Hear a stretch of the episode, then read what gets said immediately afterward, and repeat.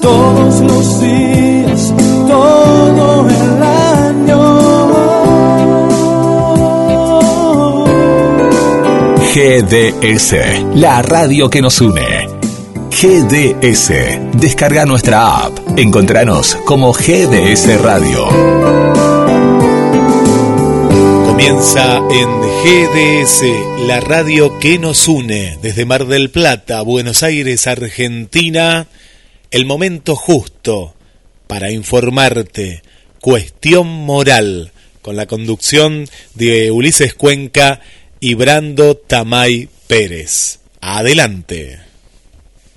¿Qué tal, qué tal, qué tal? Estamos acá en Cuestión Moral, ya un programa más y bueno, y ya se cerraron las listas, ya empezó, empezamos con todo, empezamos ya a comunicarnos ya con los candidatos. Pero bueno, antes que nada, obviamente hay que saludar acá al camarada. ¿Cómo estás, Brando? ¿Todo bien? Bueno, ¿me este, escuchas ahí? Ahí te escucho, ahí te escucho. Ahí sí, ahí te escucho. ¿Cómo andas, Brando? Bien, acá se acaba de cortar la luz en mi casa. Eh, ah, hasta, las manos. Pero bueno, no, es porque DEA puso, como siempre, ¿no? Eh, la, poca cualificación de los trabajadores eh, a veces pasa eso. hace unas semanas pusieron un transformador nuevo eh, a frente de mi casa y me está generando bastante inconveniente de la luz en mi casa que se me corta cada rato. Pero bueno. Ojalá que esto no te lleve a que sea fuerte la discusión con lo que vamos a tener ahora la primer candidata, este, eh, digamos que vamos a tener como invitada, que va a ser María Fernanda Díaz, de Política Obrera. Este, no sé si ya la tendremos en comunicación, seguramente ya en dos minutitos ahora la, va a estar comunicando seguramente Guillermo San Martino. Así que, este, bueno, ya cerraron las listas. Por ahora, Brandon, 21 candidatos en Mar del Plata para repartir 12 bancas. Sí, bastante. Hace un rato estaba estaba viendo, va viendo, no, escuchando eh, un material que, que después vamos a ver si lo podemos pasar. Sí, sí, sí, obviamente. Y, nada, me, me, me, quedó pensando, me, me dejó pensando durante el día que cómo, cómo esta burocracia, ¿no? que habíamos dicho la semana pasada en el diálogo que tuvimos con Vilma Baragiola, eh, hay pueblos en la República Argentina que son de 4.000 habitantes y 200 son concejales, o sea, 200 son, están en, la función pública. Entonces uno, dice que en un país donde tiene 22 ministerios eh, es, es, muy complejo todo, eh, creo que hay de más puestos públicos, de más, eh, de más puestos, a ver cómo te puedo explicar. La, la, República se ha expandido de tal forma que que hay cientos de concejales, cientos de diputados, cientos de senadores, y nuestra realidad sigue siendo la misma, ¿no? Eh, y no podría decir que la realidad nuestra es cada vez peor. Pero bueno, este, es amplía ese juego democrático que, que entramos en la, en la discusión o en el diálogo con Baragiola, y que, que bueno, eh, habríamos, tendríamos que replantear en algún momento, eh, como dicen algunos liberales amigos, si tantos políticos eh, es necesario para un país geográficamente que tiene alrededor de 50 millones de habitantes y, nada, me parece que, bueno, que hay que replantearse, replantearlo eso y, y bueno, eh, ya en otro momento vamos a, dialogar más en profundidad con esto porque eh, tiene tela para cortar y no, no quiero eh, introducirme demasiado en este tema. Obviamente, obviamente, obviamente, este, que va a ser muy importante siempre como todas las editoriales. Y bueno, este, ahora vamos a hacer un pequeño corte y vamos a dejar que Guillermo San Martino ya pueda comunicarnos con María Fernanda Díaz, que va a ser ya la primera candidata que vamos a tener acá en... primera no, segunda, porque ya hemos tenido a César Moresco, ya se confirmó y todo, más allá de que hay que esperar el cierre de lista y todo, pero ya lo tuvimos a él, que fue el primero, y ahora bueno, vamos a tener a, allá la segunda invitada, me autocorrijo de todo el resto, eh, con María Fernanda Díaz. Ulises Brando, antes vamos a dar las líneas de, comunicación para aquellas amigas y amigos que quieran dejar su, su comentario en este debate abierto. Estás escuchando Cuestión Moral por GDS, la radio que nos une. 223 424 66 46 es el WhatsApp. Agendalo, agendalo. Más 54 223 424 66 46. Esperamos sus comentarios y vuelvo a los estudios móviles de Cuestión Moral.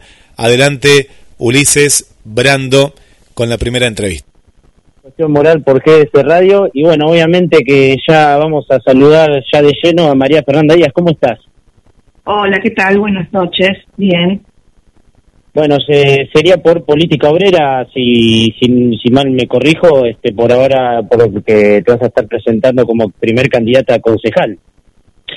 No, eh, yo estoy en la lista, sí, de política obrera como precandidata a eh, diputada nacional por la ah, provincia de Buenos Aires, en sexto lugar, ¿no? En sexto lugar de la nómina. Exacto, exacto, me, autocorrijo. Este, y bueno, este, la verdad, este, bueno, empezar a, a, decir, este, bueno, esto de las internas en la izquierda, cuando, digamos, este, del frente de izquierda se intentó dar como una unidad de todos los frentes, la primera pregunta que se me viene para antes de, meternos de lleno con las propuestas es, este, ¿por qué no se termina dando esta unión? ¿Cuáles son las discrepancias que se, que se dan cuando, bueno, se trata de que tienen siempre los primeros lineamientos dentro de lo que es este, el progresismo, el socialismo económico y también esto de, los derechos de los trabajadores, que siempre este es el, primer, el discurso, digamos, preponderante en la izquierda. Bueno, en principio te agradezco mucho esta pregunta porque me parece que, sirve para clarificar. Eh, nosotros este, hemos propuesto, eh, de verdad se quiere la unidad de la izquierda, defendemos un principio democrático, ¿no? Eh, entonces, queríamos, propusimos una interna de toda la izquierda.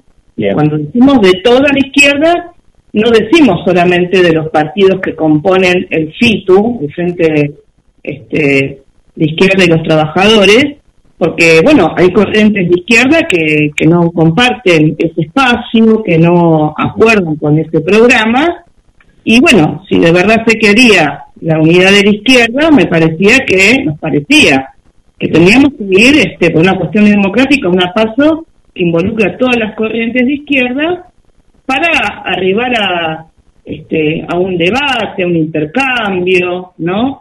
Y donde además, bueno, pudieran tener algún tipo de, de intervención precisamente eh, los trabajadores, porque no nos parece correcto tener un debate entre cuatro paredes, entre cuatro partidos y nada más. Los debates nosotros los los queremos hacer públicos, los hacemos públicos, porque bueno, sirve para, para clarificar ante los electores, ¿no es cierto? Para que, se para que ellos mismos puedan sacar sus conclusiones a partir, bueno, de las diferencias que se van planteando y, y bueno, a partir de eso, luego ver si se podía arribar a, un programa común. Pero eso lleva un tiempo, ¿no? Lleva un tiempo de debate, este, no se puede hacer encerrado entre cuatro paredes. Eh, bueno, y este planteo que hemos hecho no, no fue este, aceptado dentro de, del FITU, por ejemplo, y bueno, por eso tenemos la cantidad de, listas de, izquierda que hoy este, se van a presentar a las PASO. Ahora, eh, las PASO sería en manera de provincia, acá, ¿no? Como sucede, por ejemplo, eh, conjuntos, y en Mar del Plata tienen a, tienen a Alejandro y después tienen a, no me sale bien pronunciar el apellido, que es Miguelic, algo algo así, este es complicadísimo decir el apellido de ella, que es la compañera, digamos que van a ir, digamos, internos. ¿Ustedes presentan también ahí en Mar del Plata una lista interna o ahí ya no? No, nosotros presentamos, vamos con boleta corta, no presentamos en Mar del Plata y en los demás municipios porque, bueno, eh, tuvimos un problema con, con la justicia electoral. Nosotros este, hemos salido a legalizar el partido, con lo cual, bueno, se precisan afiliaciones, etcétera. Hemos hecho toda una campaña. ¿Cómo? Está Altamira. Claro, claro, claro. Toda una campaña de, de, legalidad en medio de una pandemia, o sea, sumamente difícil, porque, bueno, había que juntar afiliaciones, ¿no? Este, primero virtuales, luego en papel, presentarnos en un tiempo.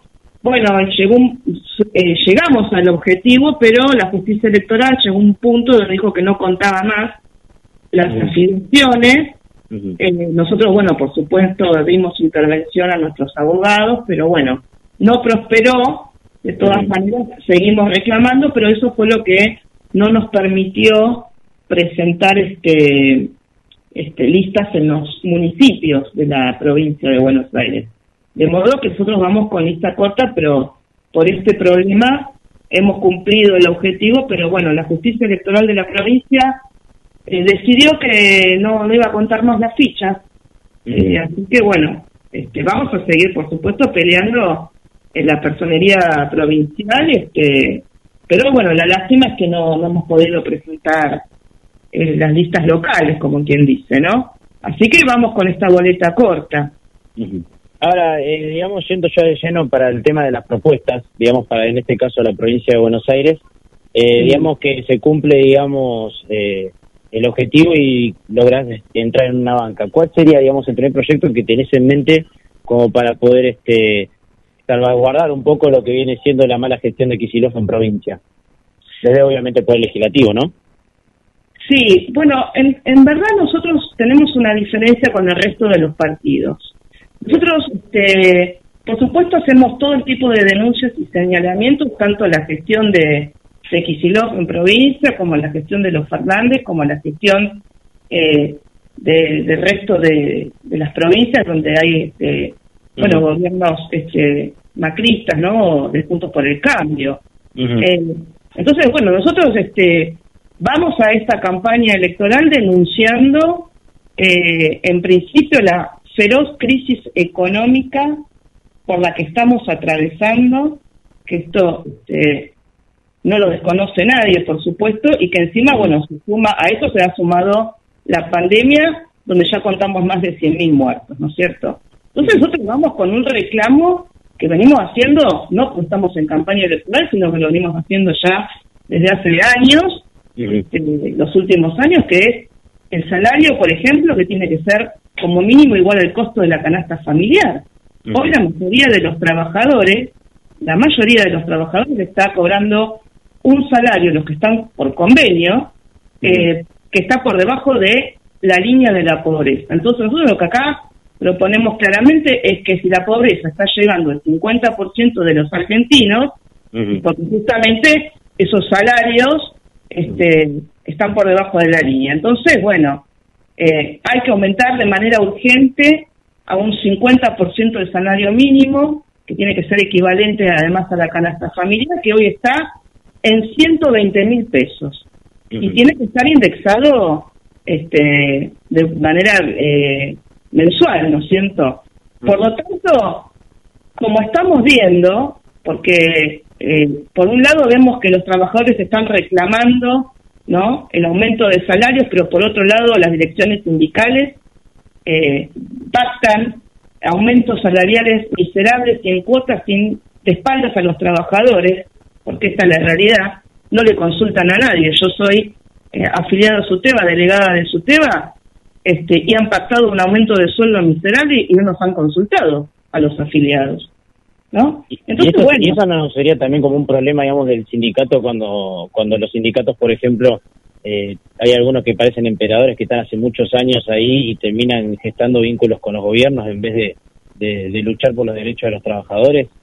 Pero por supuesto, esto nosotros hace mucho tiempo que lo venimos denunciando, eh, porque bueno, nosotros justamente denominamos a este tipo de, de direcciones sindicales lo que como burocracia sindical. ¿No? Mm, mm. integradas, integradas plenamente al Estado, plenamente, y bueno, y que en este caso, además ahora son parte del gobierno.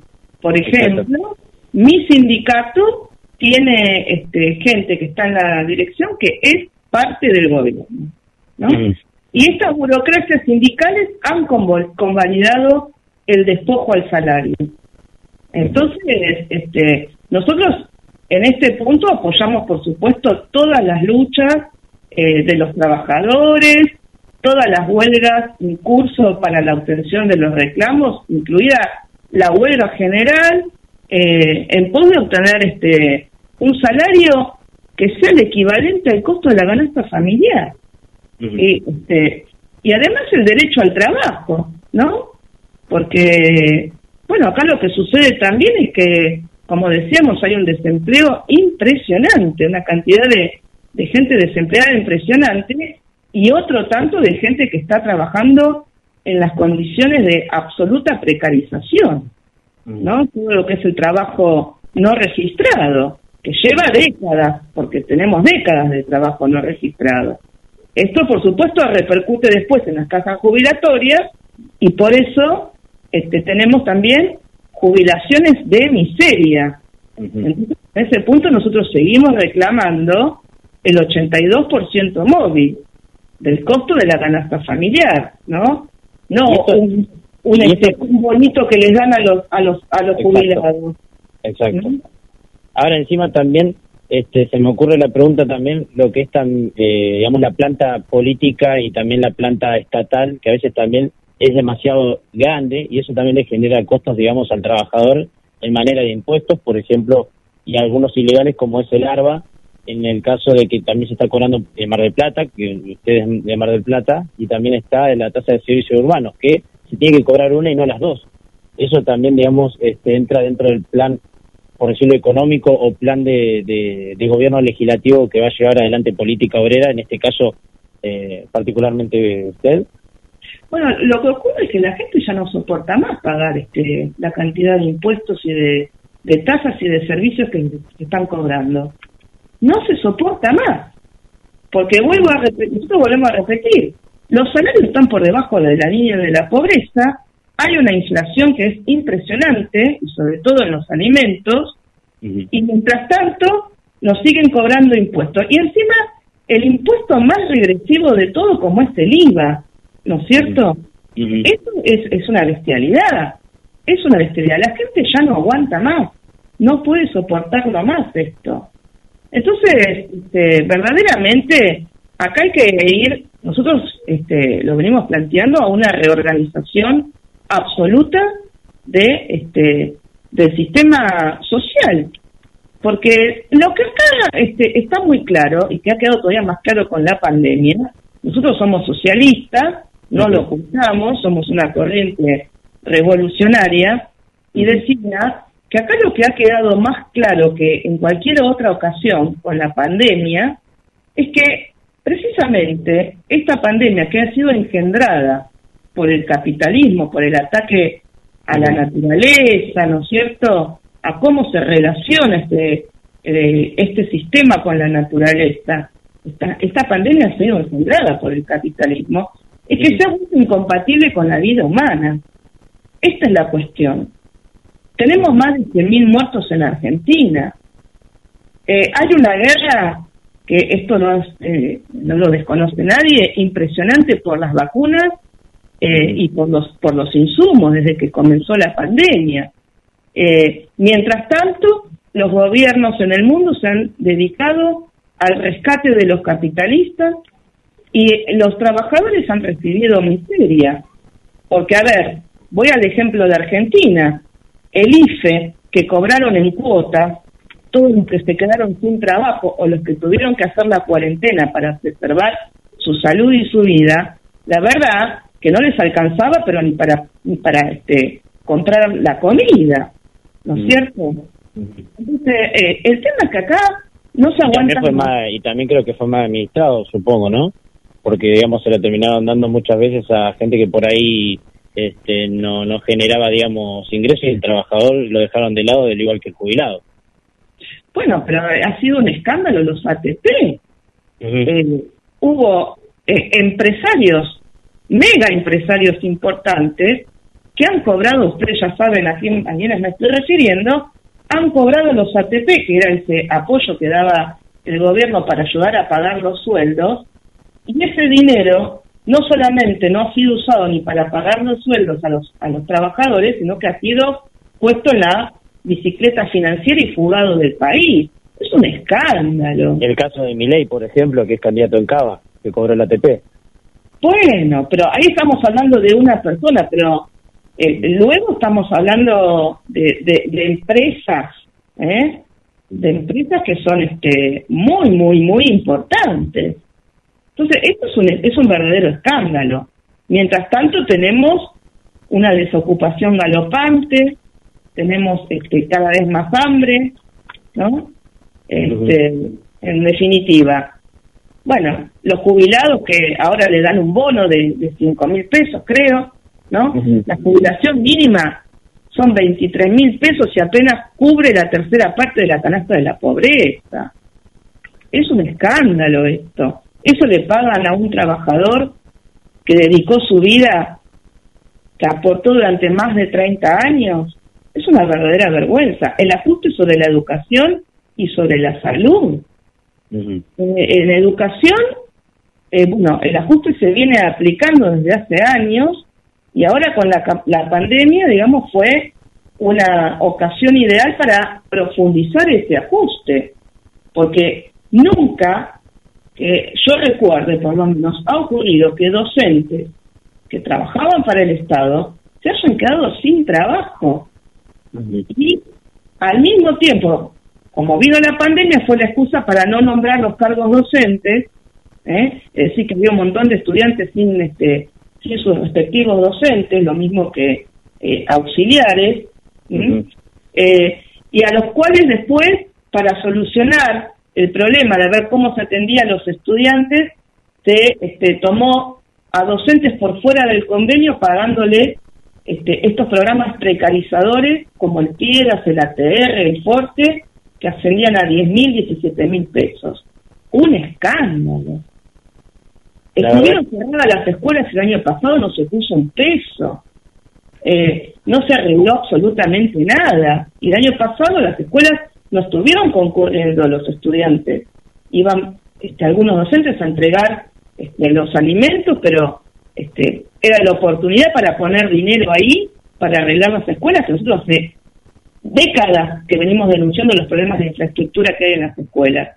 Bueno, lo mismo ha quedado de, este, al desnudo con el sistema de salud, ¿no es cierto? Los hospitales, este, bueno, con todo tipo de carencias, pero además con una sobreexplotación laboral de los trabajadores de la salud, a los cuales se les impidió tomar vacaciones, franco, este, una, una locura, y no han tomado más personal de salud.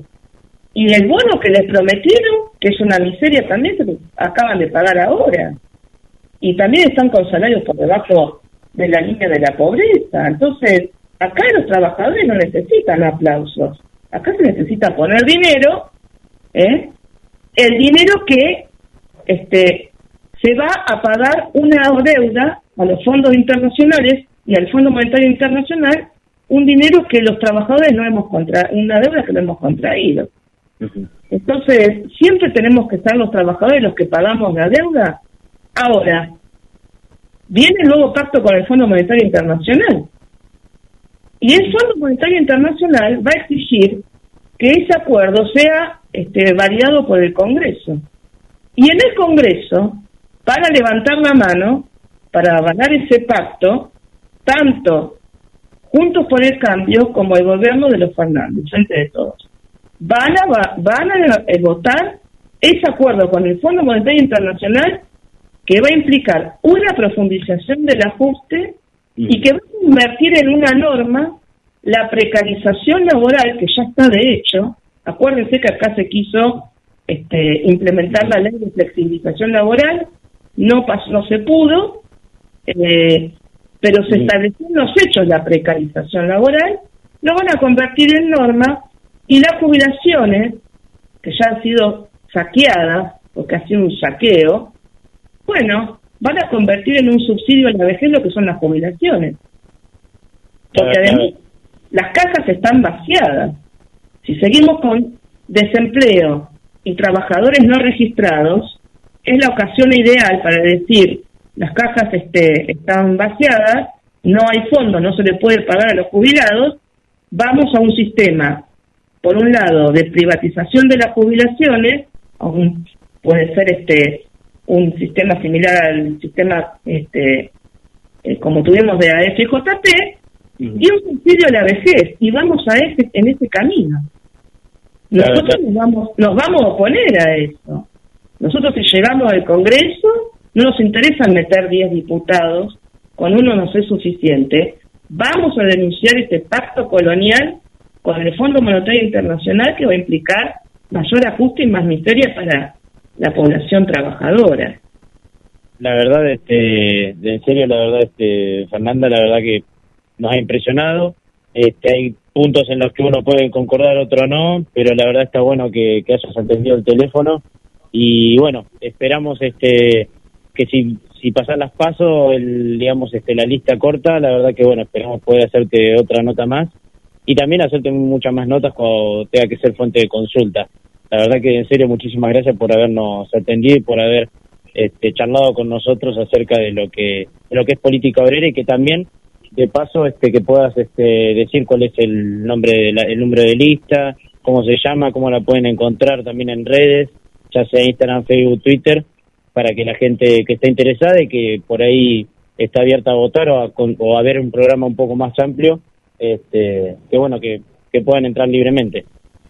Bueno, en principio les quiero agradecer a ustedes, este, quiero saludar a todo el equipo, la audiencia por, por la oportunidad que, que nos da. Ustedes saben que, bueno, nosotros somos un partido de trabajadores, no tenemos fondos, no nos financia nadie, nos financiamos nosotros con nuestros propios aportes, así que no ponemos plata en publicidad ni nada.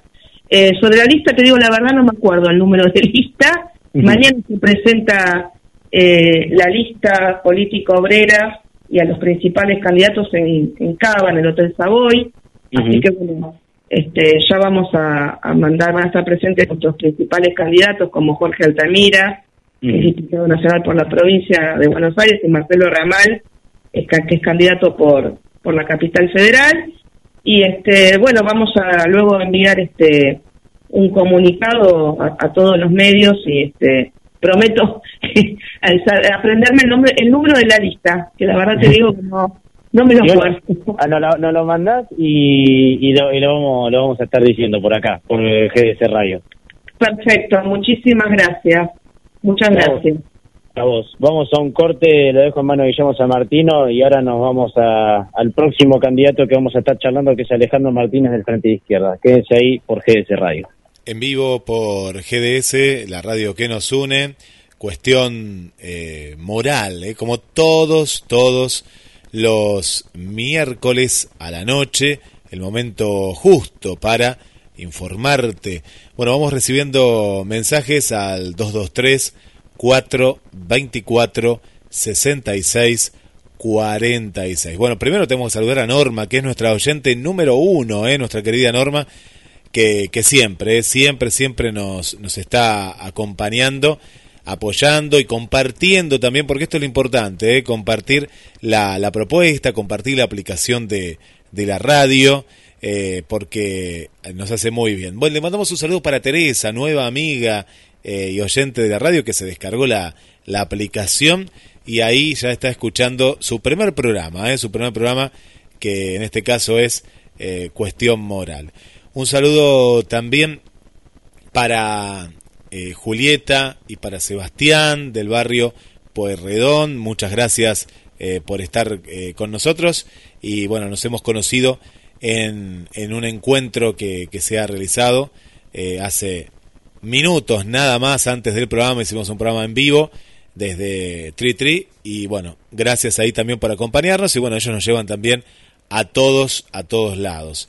Seguimos mandando más saludos para Paula, eh, que se ha hecho seguidora de Cuestión Moral. Le mando un saludo para Brando y para, para Ulises. Y nos cuenta que es el único programa en el cual, bueno, eh, se habla así, directo, ¿no? Como si estuviera en una mesa de café. Bueno, y eso, eso ese es el encuentro. Bueno, muchas gracias, eh, Paula, por, por acompañarnos y por dejar también tu mensaje. Paula, muchas gracias. Después contanos desde qué barrio de Mar del Plata nos escucha. Sonia, desde la zona de La Perla. Gracias Sonia por acompañarnos. Para Mónica y José del barrio Pueyrredón también, bueno, hablan de lo mal que están las calles en el barrio y que todo esto se visibiliza en los momentos de, de, lluvia, aparecen un día y otro, nos cuentan por acá, pero eh, lo que han prometido que justamente era de estar en el plan de asfalto, nos dice José, eh, bueno, no los vieron más, ¿no? Así que bueno, esto les paso, muchachos, algunos de los mensajes que nos van llegando al 223-424-6646. Vuelvo con ustedes. Bueno, ¿qué tal? Estamos acá en un cuestión moral. Este, bueno, ahí estaba nuestro gran jefe, director y también operador Guillermo San Martino, siempre hay manos mágicas en esta época de pandemia donde tenemos que estar cada uno de nuestras casas, pero este, obviamente Cuestión Moral sigue de pie y GDS Radio también. Así que bueno, ya vamos ahora con este, uno de los candidatos también, es del Frente de Izquierda de los Trabajadores, y es Alejandro Martínez con quien este, tengo gusto hablar. ¿Cómo estás? ¿Qué tal? Buenas noches, ¿cómo están ustedes? Un gusto hablar con ustedes. ¿Cómo anda? La verdad que bueno, una vez más, ya es la tercera vez que lo tenemos, lo hemos tenido en Periodismo sin grieta, un pequeño debate, más allá de que este, pensamos distinto, pero acá hablamos con todos los candidatos y bueno, y también eh, eh, lo tuvimos en cuestión moral cuando fue candidato en 2019. Y preguntarle, como siempre, la primera pregunta siempre es, eh, ¿cómo viene llevando la campaña?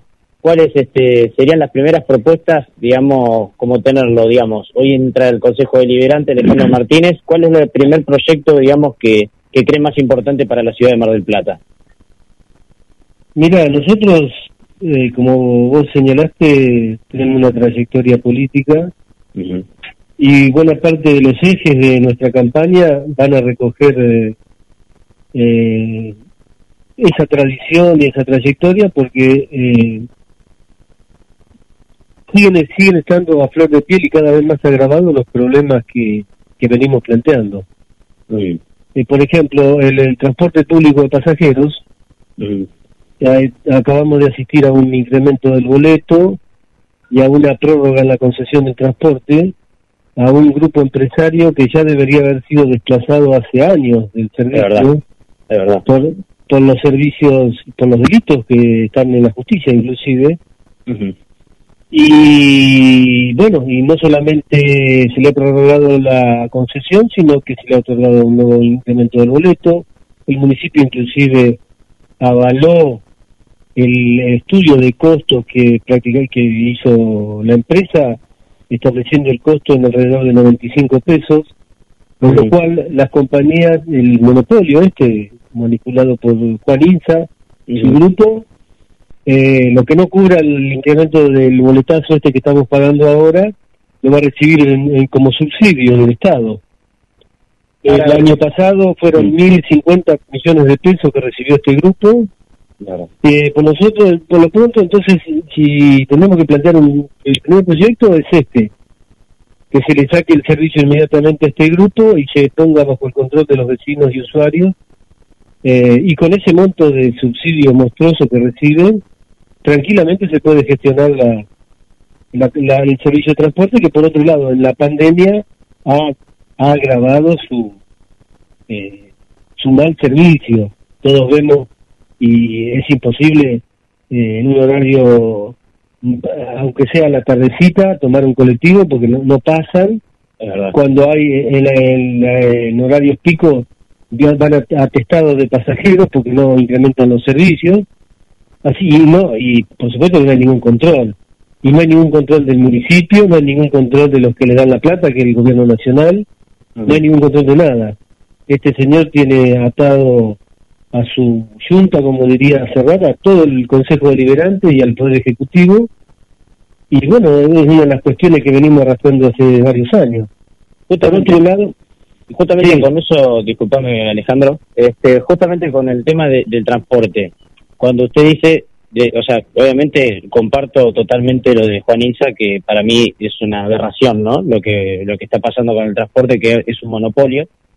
Eh, me gustaría saber como usted dice, de la mano de los vecinos. O sea, ¿qué quiere decir eso? Eh, ¿cómo, ¿Cómo se controlaría?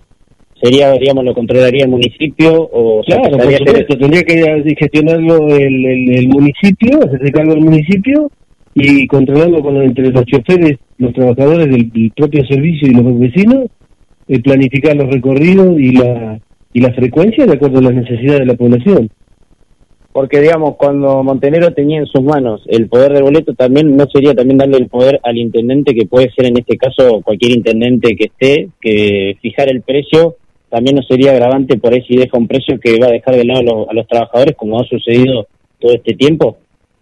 No sería mejor por ahí un sistema de licitación ah, de varias empresas como había sido en su inicio el, el transporte Mar del Plata no, no, no lo consideramos porque eh, finalmente termina eh, termina en un monopolio, como ha quedado demostrado. Eh, no, somos partidarios de la gestión de que el Estado se haga cargo y que sea controlado el servicio por los vecinos y los choferes y que intervengan las sociedades de fomento en ello. Eh, y tranquilamente se puede hacer. Vos fíjate que con la tarjeta SUBE se ha simplificado total, absolutamente el control de los pasajeros, de los lugares donde suben, en los horarios. Está todo para eh, eh posibilidades de, que sea eh, efectivamente dado un buen servicio. Pero con, con este grupo empresario en el detentando la, el servicio y todo lo que se debatió en este tiempo eh, nunca puso en cuestión su permanencia y su continuidad y el pliego de, y el pliego que se estuvo discutiendo por más que se le hayan planteado todas las modificaciones que uno haya querido eran adornos porque el único grupo que puede eliminar el servicio por la infraestructura que tiene por la eh, por los coches y por todo el, el, el, know-how de la empresa, el único grupo que lo puede eh, brindar hoy es el monopolio este. Y como dije antes, toda la plata que ha puesto el Estado en un monto de subsidio está eh, ha eh, amortizado totalmente eh, todo el capital de, la empresa. Habría que hacer un cálculo, pero nosotros estimamos que está así. Es decir, que eh, todo el capital de ese monopolio lo ha, lo, ha, puesto prácticamente el Estado en todo este tiempo. Recordemos que hace más de 10 años que, que se establecieron los subsidios. y bueno, creemos que, y aparte que eh, incluso en otros lugares de, la, de nuestro, en algunas ciudades de nuestro país, eh, el servicio de transporte está brindado por el Estado. Ahora, justamente también hablando del municipio, hoy en día se estima que 50 millones de pesos mensuales es lo que le cuesta hoy planta política y planta permanente el Consejo Deliberante, lo cual es un gasto muy grande para para Marplatense. Digamos, ¿usted lo considera igual? Y si le busca una solución, ¿cuál sería? No, bueno, la planta política es una aberración, por supuesto. Los últimos intendentes han competido para nombrar más de 100 funcionarios, todo con sueldos de, de, super altos porque lo establece la ordenanza que hay que cambiar inmediatamente, pero hay que establecer un, un salario eh, promedio de un trabajador. No puede, el intendente porque va a ganar 10 veces más que un, o 20, más que un trabajador. Exacto. Sí, Eso sí. sí es un trabajo como cualquier otro, con más responsabilidad y se tiene que reconocer esa responsabilidad. Pero ¿por qué va a ganar 10 salarios como está, como está ganando ahora? Está ganando más de 500, 600 mil pesos por mes. Y no, no, no se corresponde. Y bueno, los módulos, los módulos de los concejales también. Por supuesto, por supuesto. Eso es una es una caja de financiación, una caja de la política que, que, que ninguno de las fuerzas políticas que actúan en el Consejo Liberante quiere modificar, porque no se conoce ningún proyecto que quiera modificar esa situación.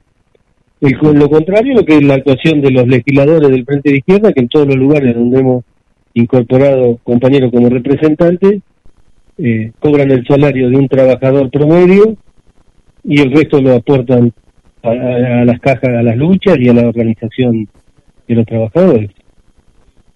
Ahora, justamente estábamos hablando también con una, una colega también dentro del Frente de Izquierda, pero ella presente interna, digamos, en, en provincia de Buenos Aires, que es este María Fernanda eh, Díaz, y ella justo tocó un tema que era que me gustaría también trasladártelo para ver eh, tu opinión, que era justamente el tema de los sindicatos, que por ejemplo en este caso nosotros tenemos un sindicato que es el de los trabajadores municipales que siempre van en el tema paritario y que va justamente amalgamado a esto que veníamos hablando en el municipio.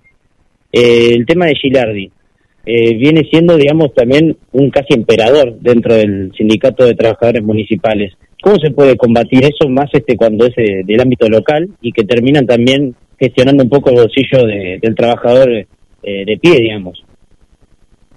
Mira, eh, es indudablemente eh, la actuación de la, burocracia sindical, como la denominamos nosotros, es una, una, una columna vertebral del actual gobierno y lo fue del anterior también. Sí, sí, y me refiero a la municipio y a nivel provincial y nacional. eh, esto, por supuesto, que no es eh, no es una, una tarea que tengamos que acometer nosotros como candidatos en esta eh, campaña electoral. Lo que sí nos corresponde como fuerza política, y lo hacemos, es impulsar las agrupaciones clasistas en todos los sindicatos para recuperarlos, para recuperarlos de, manos de, la burocracia sindical. Es eso lo que estamos haciendo en, en, varios importantes gremios de, de la Argentina. Es lo que hacemos en el sindicato, lo que ha pasado en el sindicato único de trabajadores del neumático, el SUDMAN, los, los compañeros que trabajan fabrican los neumáticos, es el caso de los las seccionales del SUTEBA recuperadas eh, del oficialismo de Baradel, es el caso del AGD de la UBA, es el caso de la Unión Ferroviaria de AEDO, es el caso de, de, muchos otros cuerpos delegados que estamos batallando para para, para recuperarlo. Y, y hoy mismo en Mar del Plata hay varios procesos muy importantes de reclamo al interior de las fábricas y al interior de los gremios contra las paritarias eh, vergonzosas que han firmado la mayoría de los sindicatos. Que, por supuesto, por, ejemplo, los estatales terminaron de, firmar un, convenio de, miseria y al mes siguiente tuvieron que hacer eh, posar como que van a reabrir la paritaria porque los trabajadores de la salud, los trabajadores estatales, les fue eh, comido el salario con un 50% de inflación y ellos pactaron un alrededor de un 20% en cuotas. Una vergüenza. Es un fenómeno, eh, como te decía, eh, por supuesto que es una forma parte de nuestra lucha cotidiana en la cuestión de, de la recuperación de los sindicatos y lo que nosotros planteamos en nuestra plataforma y en nuestra sí, nuestra plataforma política es la lucha por el, salario mínimo igual al costo de la canasta familiar. El salario mínimo, que hoy es alrededor de 80 mil pesos, y en base a eso se tiene que fijar el 82% móvil de las jubilaciones, y en base a eso se tiene que establecer un seguro al desocupado para todos los trabajadores que no que han perdido su trabajo. Eh, esa es la base, la base eh, social y económica que nosotros planteamos para reorganizar este país de, de, abajo hacia arriba. Justamente me gustaría también, hablando ya también más de la gestión municipal, eh, digamos, si tiene que señalar tres puntos, hay muchos igual, ¿no? De Montenegro débiles, pero este, tres puntos este, donde ha fallado notablemente Montenegro y donde ustedes, este, desde el Frente Izquierdo, con usted a la cabeza de la lista de concejales, que le enmarcan y dirían, es por acá, por ejemplo, esta sería la solución a este problema. ¿Cuáles serían? Mira, uno de los primeros, uno de los más importantes te lo he señalado con la cuestión del transporte. Otra cuestión que nos parece muy importante es eh, la cuestión, eh, por ejemplo, de la seguridad. Eh, y en este punto hay que destacar que Montenegro tiene un, un aliado de, lujo en el ministro de Seguridad de la provincia de Buenos Aires, Bernie, el cual se consideran mutuamente amigos, y, y que tienen la misma concepción acerca de la seguridad, es decir, la militarización de la, de, la ciudad, de las comunidades, la, la, la, proliferación de destacamentos de gendarmería y de prefectura por todos lados, por supuesto que esto no ataca el delito, ni la delincuencia, ni nada. Lo, más que lo garantiza prácticamente. Y lo estamos viendo, la descomposición social que hoy se está viendo con el caso de Chano, por ejemplo, no tiene una solución con las pistolas cáncer como están coincidiendo los que los que nombré. Los matristas, Berni, Santoro, el candidato progresista del gobierno nacional en la, en la ciudad de Buenos Aires, ha salido a defender las pistolas Taser, cuando estos gobiernos lo que hacen es haber desmontado, desmantelado todos los, dispositivos que casi ni existían, pero los han reducido a la mínima expresión, todos los dispositivos de, de salud mental, de protección de la de, la, de, las adicciones, de interna no hay, no hay, no hay, no hay centros de rehabilitación estatales eh, en, esta situación de donde eh, prolifera las adicciones, no hay no hay centro de rehabilitación y quieren resolver la, crisis de, que en esta descomposición social la quieren eh, resolver con, con represión y con pistolas fáciles Y, bueno, esto de Montenegro, por supuesto que es otra cuestión que rechazamos de Montenegro, y te podría señalar muchísimas otras cosas del gobierno municipal, pero voy a señalar solamente una.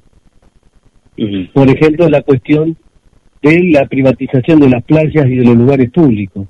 Esto que es un hilo conductor de todas las intendencias y que pone en riesgo, eh, bueno, que no, que no nos permite ni ni la playa ni siquiera a los marplatenses, y que es un negocio, un negoción, un negociado entre un puñado de comerciantes que se han apropiado de, la, de las playas públicas. Eh, esta es una cuestión que, por supuesto, no, nos delimita completamente del, del gobierno de Montenegro, pero te podría señalar muchas otras, por ejemplo, la cuestión educativa, o te podría señalar la cuestión de la salud. Estamos en un intendente que se dedicó a cerrar servicios de salud y a sacar ambulancias de los barrios, y los vecinos tuvieron que movilizarse como abrazo partido para recuperar en parte algunas de las cosas que quiso recortar, en plena pandemia. Ese, eso es insostenible. Eh, pero bueno, nuestro intendente tiene, tiene su base social eh, aquí en Mar del Plata, probablemente saque una gran cantidad de votos nuevamente, pero nosotros eh, vamos a batallar en contra de esto. Sostenemos que hay un pacto de gobernabilidad entre Montenegro y su principal fuerza opositora, que es el Frente de Todos. A los casos que te señalé antes, por eh, todas estas cuestiones, por la cuestión del transporte, por la cuestión de la privatización de las playas, por la cuestión eh, eh, que te señalaba antes de la seguridad. Eh, y bueno, nosotros, el, el, Frente de Izquierda, lo que, se, lo que se plantea es entrar al Consejo Deliberante ahí y patear ese hormiguero. Vos fíjate, vos fíjate los concejales.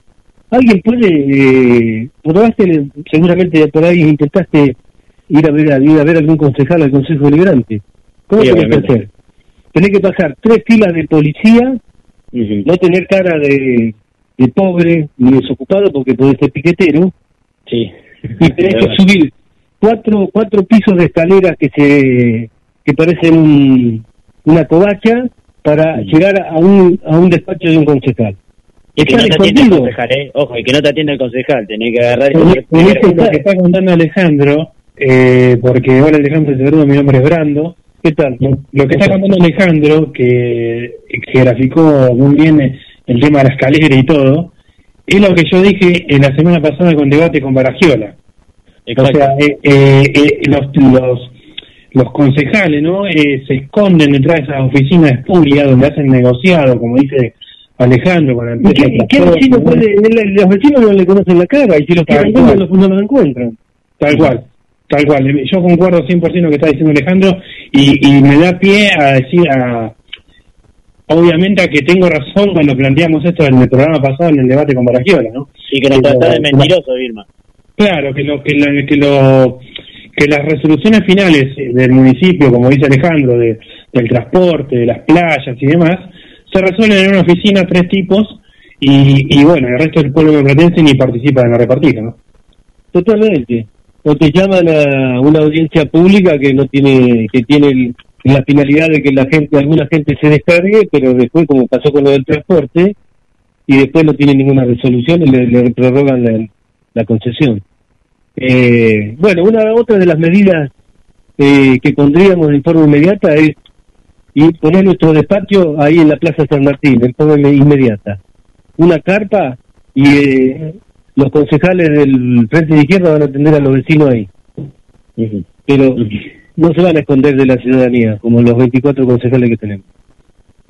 Ahora me gustaría hacerte ya como una última pregunta para que también este coso puedas, digamos, este queda mal no periodísticamente decir coso, disculpen a los que nos están escuchando. no hay problema, no hay problema.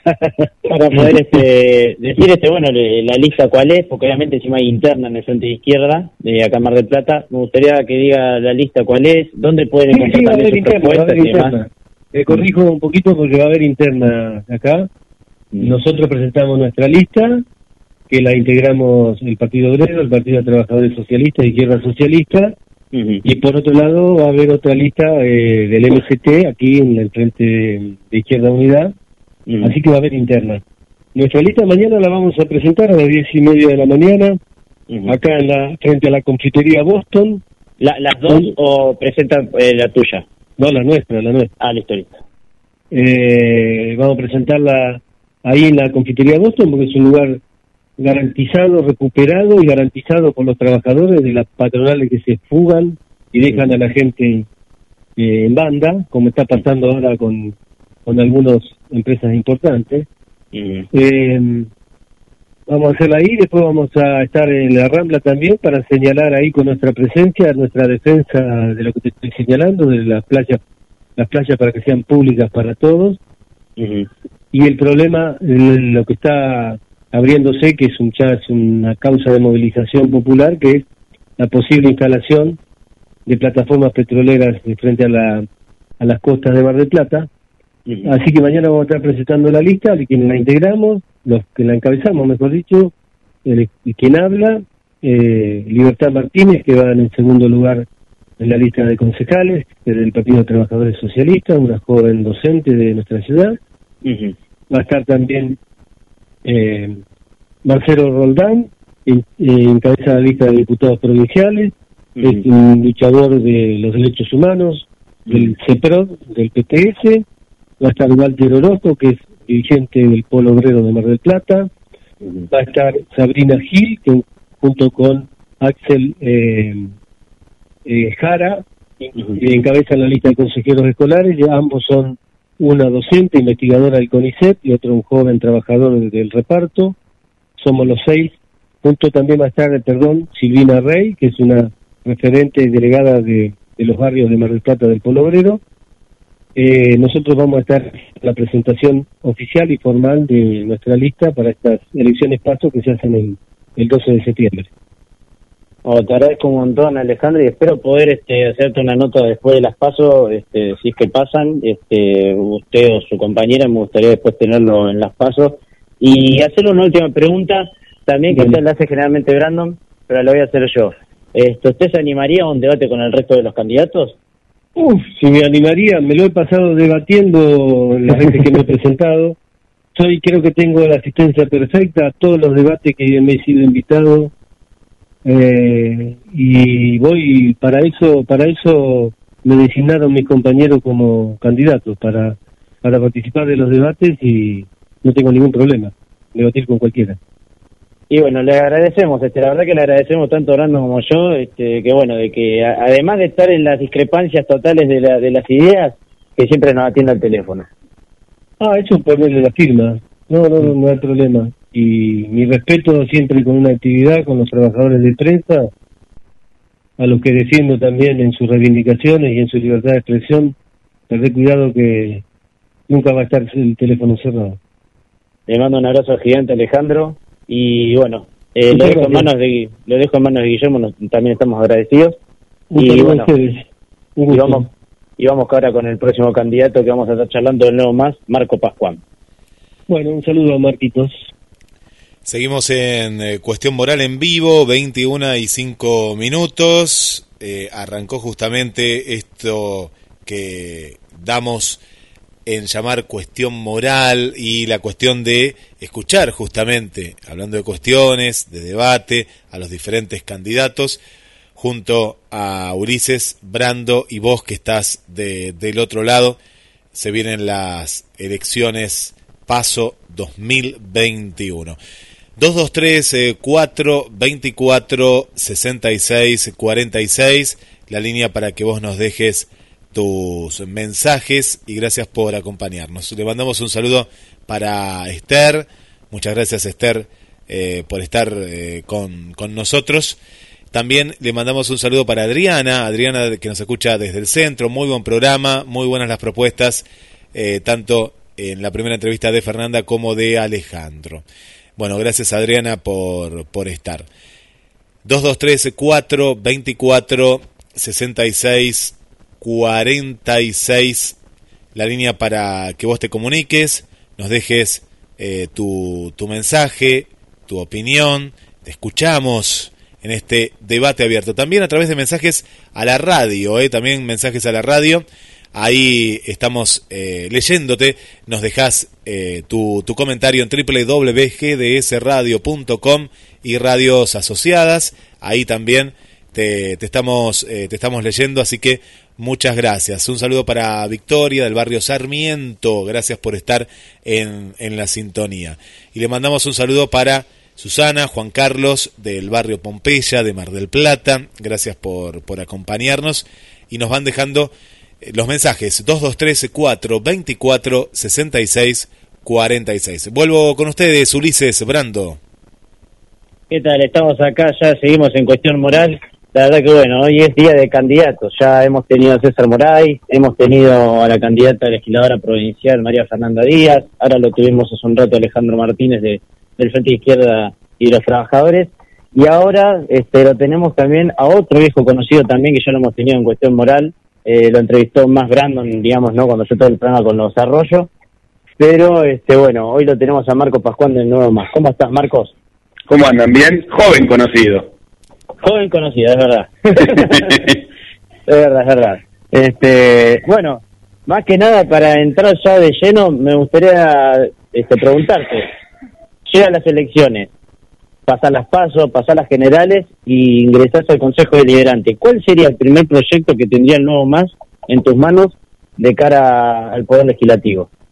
Bien, claro, prohibición de despido y suspensiones, pase a planta permanente de todos los trabajadores y trabajadoras precarizadas, aumento salarial para los trabajadores y trabajadoras, triplicación del presupuesto para la salud pública, las salitas municipales realmente están en un nivel deplorable. Hoy hubo una protesta de vecinos y vecinas de las Heras porque denunciaban ¿no? la deficiencia del servicio. Me parece que es clave en medio de una pandemia que ha desnudado todos los problemas que tiene salud, la triplicación del presupuesto para la salud, la triplicación del presupuesto para todos los colegios y escuelas municipales, jardines. No puede ser que durante un año y medio de pandemia no se ganó tiempo en hacer ninguna obra realmente de infraestructura y sobre todo las cosas también un plan de obras públicas para generar puestos de trabajo y transformar el municipio. Me preguntarás cómo, con qué plata. Bueno, hay que empezar a tomar medidas de fondo. ¿Cuáles son esas medidas de fondo? Empezar a tocar los bolsillos de los grandes empresarios de la ciudad y de la zona que reciben todo el tiempo eh, dinero desde la municipalidad, pero por ejemplo ningún tipo de impuesto se cobra. Hoy estaba leyendo que se va a destinar,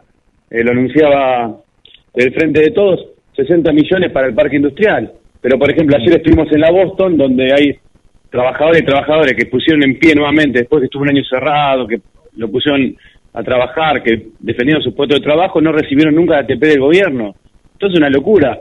No se defienden los trabajadores que se organizan para defender su puesto de trabajo, pero se le da todo el tiempo exenciones impositivas a los empresarios del parque industrial para que puedan desarrollar su, su planta y no se les exige nada, mientras que los trabajadores siempre son la variable del ajuste. Me parece que tengo que empezar a dar vuelta las cosas del fondo. Entonces hay que tomar una serie de medidas y hay que financiarlo de esa manera para que no sean siempre los mismos los que pagamos la crisis. Pero ahora, justamente, este, cuando uno dice el tema de, del municipio, el municipio recauda demasiado. O sea, por ejemplo, se gasta básicamente solamente en planta política y planta permanente, pero estamos hablando de la planta del Consejo Deliberante, de los módulos y demás. O sea, solamente entre los módulos de los concejales y los concejales sacando el intendente que cobra un montón, eh, se está gastando este, aproximadamente más de 50 millones de pesos mensuales, digamos. Si, recorta desde por esa parte, este, no, no alcanzaría, digamos, para poder tener, digamos, bastante presupuesto para poder llevar adelante la ciudad. Mira, si comparás un enfermero o una enfermera, mira la pandemia, están cobrando menos de 40 mil pesos. O, por ejemplo, un terapista en una clínica privada que también están en lucha en Mar del Plata, están cobrando menos de 55 mil pesos. A nosotros nos parece una locura. Realmente es escandaloso que se maltrate así a todos los trabajadores y trabajadoras que le pusieron el pecho en la pandemia. Pero creo que que hacer un plan realmente donde se empiece a tocar el bolsillo de lo que más tienen. No solamente lo que vos mencionás, que está bien y estamos de acuerdo, sino también de los grandes dueños de la ciudad. Eh, y así poder generar un montón de obras públicas, un montón de medidas que puedan ayudar a los que menos tienen, que puedan cambiar la infraestructura de todos los, los barrios de General Pueyrredón, eh, porque la realidad es que, por ejemplo, uno ve obras públicas que siempre se hacen en lugares más cercanos al centro, eh, pero después los barrios están totalmente olvidados, un sector abandonado durante la pandemia. Después tiene el problema del transporte, que me parece que también pasa por ahí el tema de la financiación. ¿Cuánta plata recibe el monopolio de transporte de en condición de subsidio, en condición bajado no solamente a nivel municipal, también la provincia, también nación, le han bajado el transporte, que es un monopolio que sin embargo nunca ese, ese dinero que recibe lo ha puesto a mejorar el servicio, lo ha puesto para mejorar el recorrido de los transportes, para que haya más unidades, no, simplemente ha ido al bolsillo de los empresarios que se han enriquecido con ese dinero, que también tienen su, su negocio con los gobiernos municipales, porque después cuando hay campaña hay devolución de favores, etcétera, que todos lo sabemos. Entonces me parece que hay que empezar a tomar en serio todas esas cuestiones y decir, bueno, queremos un transporte estatizado bajo control de los trabajadores y los usuarios y realmente ese dinero sirva para poder hacer recorridos como tiene que ser, que los barrios más abnegados, cuando hay lluvia, cuando hay eh, temporales, como estamos viendo ahora, no pueden entrar, por ejemplo, en 501. Hay un montón de problemas y en todos los problemas siempre la conclusión es la misma. ¿Quién lo termina pagando? ¿Quién termina sufriendo? Los sectores más empobrecidos, los sectores de abajo, los sectores populares, los trabajadores, las trabajadoras. Entonces parece que necesitamos realmente empezar a tocar medidas de fondo que toquen los bolsillos de los que más tienen para que empecemos a salir de una vez por todas de una crisis social y una pobreza en Mar del Plata que realmente siempre nos encuentra en el podio o en el quinto puesto. Ahora hay un 9,4, hay una mínima reactivación de la economía que tiene que ver con que bajaron los casos de COVID y empezaron a haber una reapertura económica, pero con trabajo precarizado, en negro, pagando la mitad del sueldo. Bueno, no puede ser que siempre los trabajadores y las trabajadoras sean la breve el ajuste. Me parece que estando en el municipio hay que empezar a tener medidas concretas para empezar a solucionar de fondo todos esos problemas. Ahora, yo este, justamente tengo una pregunta porque eh, converjo, no sé si la solución que, das, pero converjo con, con los errores porque es, literal, esto viene hace tiempo. Ahora, me gustaría preguntarte justamente con una de las temáticas que vos planteaste, es el tema de, estos grandes empresarios, eso es verdad. Este, claro, cuando vos me decís grandes empresarios, yo a todo el empresariado no creo que sea malo, digamos, en, Mar del Plata, pero sí hay grandes empresarios como, este, por ejemplo, André Iglesia, Juan Inza, en transporte, digamos, justamente con este tema del transporte, eh, ¿No sería mejor llamar a una licitación este, abierta para sacarle el monopolio? ¿O cuál sería la solución para vos en el caso de quitarle este, a INSA el monopolio de la 25 de mayo? No, nosotros somos concretos en ese sentido. Me parece que el, planteo que nosotros venimos ya de años planteando como una medida concreta es la estatización bajo control de los trabajadores y, los usuarios que haya un beneficio real, que sea un derecho en realidad, que no sea un servicio, un, un negocio, que no pueden ser que los servicios sean negocios, como la salud pública, el transporte, tienen que ser derecho para la ciudadanía, tiene que ser derecho para los sectores populares. ¿Quién usa el transporte? Los trabajadores y trabajadoras no los usan los grandes empresarios que nombramos recién. Entonces me parece que hay que empezar a plantear esa medida de fondo y tener en cuenta eh, cuando decimos dar vuelta a todo, significa también eso. Significa, por ejemplo, empezar a pensar en los servicios como derecho, como derecho que necesitan los vecinos, las vecinas, los trabajadores, las trabajadoras, la juventud que va a los colegios. Muchos pibes y pibas tienen colegios lejos y no tienen plata. Universitario, el boleto universitario también. claro, exactamente, que es una lucha que, bueno, compañeros y compañeras de nuestro partido, el Nuevo Más, que hoy están en la lista, siempre estuvieron presentes en esas luchas, plantean la necesidad de un derecho que también tiene que ver con justamente darle una proyecto de futuro a los pibes, porque todo tiene que ver con todo para nosotros, nada está desconectado de la realidad. Hoy vimos una ciudad de Mar del Plata, un municipio de General Redón, que realmente no tiene pensado una ciudad para los jóvenes. Tiene hipotecado no solamente el presente, sino también el futuro. Eso es, real. O no tienen perspectiva. Salen del colegio, cuando, si no tienen que abandonarlo antes, entran a laburos totalmente precarizados o laburos de reparto por aplicaciones, por ejemplo, donde no tienen reconocido ningún derecho, donde no hay una relación laboral, después tienen que entrar a la universidad. Es muy difícil, bajo estas condiciones, poder darles un futuro real a los pibes y pibas que están buscando otra alternativa, que están cansados de los políticos tradicionales, que están cansados de ver que cada cosa que ellos decían no la pueden desarrollar, que no se pueden desarrollar como personas en una sociedad en la cual siempre la mirada está de los que están en el municipio hacia los sectores más concentrados del capital, pero nunca hacia los sectores populares. Eh, hola Marco, te saludo, mi nombre es Brando, yo te había entrevistado la otra vez y ¿Cómo estás? ¿Bien? muy buena nota. Eh, yo lo que escucho, Marcos, es que eh, te escucha vos, me escuchamos a Alejandro y, en, primer turno a la, otra candidata de frente izquierda, eh, y veo que todos concuerdan en los, en los mismos, en las mismas propuestas. ¿Por qué no, no fueron todos juntos, digamos? ¿Cuál, es el, el problema para que la izquierda, no solamente a nivel Mar del Plata, sino a nivel nacional, se, se, se, ponga toda junta, digamos, vaya en lista única, digamos? Seguro, es una muy buena pregunta, eh, que también nosotros la hacemos, pero nosotros fuimos concretos en ese sentido. Nosotros con nuestra figura, con nuestra candidata en su momento a presidenta y ahora diputada nacional por la provincia de Buenos Aires, Manuela Castañera, le planteamos a Del Caño, quien fue también en los mismos puestos para el Frente de Izquierda de Unidad, la necesidad de... ¿Cómo? Cuando vino a Mar del Plata la última vez. No, no, ya fue, este planteo fue hecho antes de que cierren las listas, en las cuales dijimos, bueno, nosotros necesitamos plantear el problema de la unidad de la izquierda, pero necesitamos un debate profundo. Entonces le planteamos la necesidad de un debate que sea público, que no sea entre cuatro paredes, donde la gente, los votantes de la izquierda, los trabajadores, las trabajadoras, aquellos sectores que nosotros queremos representar y que tengan voz, no puedan escucharlo. Necesito que sea público, televisivo, donde se discuta realmente la unidad, pero se discuta la unidad en función de qué tipo de izquierda hay que construir. Bueno, se negaron a ese debate, entonces sin ese debate es imposible pensar una unidad, porque nosotros no pensamos, como piensa el Frente de Izquierda, eh, el tipo de frente. Ellos están planteando un frente ya que viene del 2011, donde para nosotros ha tenido muchos límites, que tiene que ver con que muchas de las discusiones empiezan y terminan en la repartición de cargos y en las rotaciones en la banca. Nosotros entendemos que eso es una cuestión secundaria, que hay que empezar a pensar a la izquierda como una alternativa, no solamente en elecciones, sino en una alternativa real, un polo de aglutinamiento para los sectores que te estaba nombrando. Entonces, bueno, ¿qué perspectiva le damos a los trabajadores y trabajadoras? Cuando hablamos de los jóvenes eh, y todo este problema del futuro y de que no encuentra perspectiva, ¿qué salida le vamos a dar? ¿Cómo vamos a construir esa salida? Todos esos debates, todas esas propuestas, queríamos discutirla en un debate público abierto y a partir de ahí construir una unidad. No se puede hacer unidad eh, en sí misma sin tomar estas cuestiones importantes. Por eso hablamos de la renovación de la izquierda. Me parece que hay que Vos digamos, de, eh, hablas de caras, hablas de, digamos, más de lo que es la roja política. O sea, por ejemplo, eh, basta de Martínez histórico, del caño histórico, sino que un poco más, eh, digamos, de convergencia, un poco más de, de caras nuevas. ¿Eso es lo que, a lo que vas? Nosotros venimos planteando esa renovación de la izquierda, pero va de la mano de también de lo que te decía yo. Me parece que en estos, del 2011 para acá, el FIT no ha sabido satisfacer un montón de demandas, expectativas que tenía un montón de sectores que miran a la izquierda con simpatía. Eh, en ese sentido. Entonces me parece que cuando nosotros planteamos dar una alternativa, bueno, ¿qué tipo de alternativa vamos a darla? ¿Solamente vamos a discutir de cara al electorado cómo nos vamos a repartir las bancas? ¿Qué tipo de cargo va a haber? Parece que eso es una izquierda de miradas cortas, una izquierda que no tiene muchas diferencias con los partidos tradicionales. Me parece que la izquierda tiene que diferenciarse y para diferenciarse tiene que tocar todos esos temas y tenemos que plantear estos temas.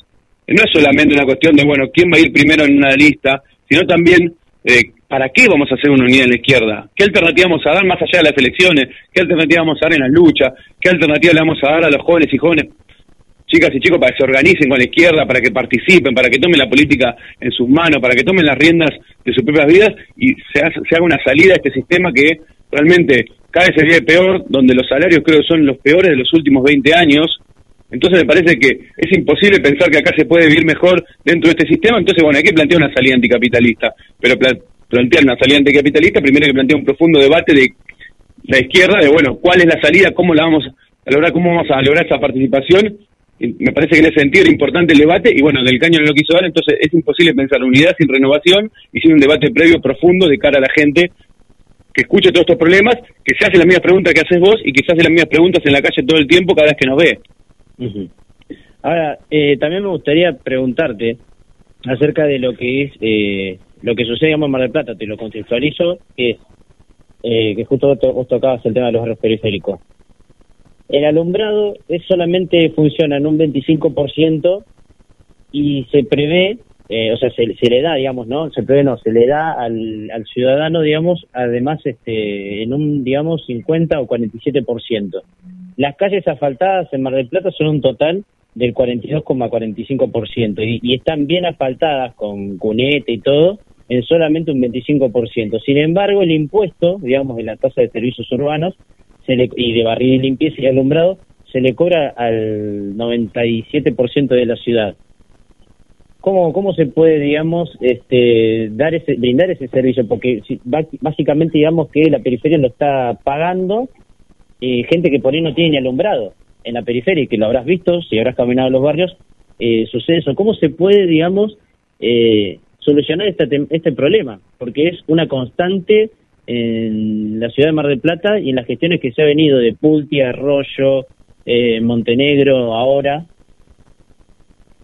Sí, seguro. Eh, no, no solamente que los caminé, de, hecho lo padecí porque yo de los seis años hasta hace tres meses atrás vivía en el barrio del Progreso mi calle no está asfaltada, pero figura asfaltada, y nosotros pagamos barrio y limpieza como figura asfaltada, y donde hay una sola lámpara de luz.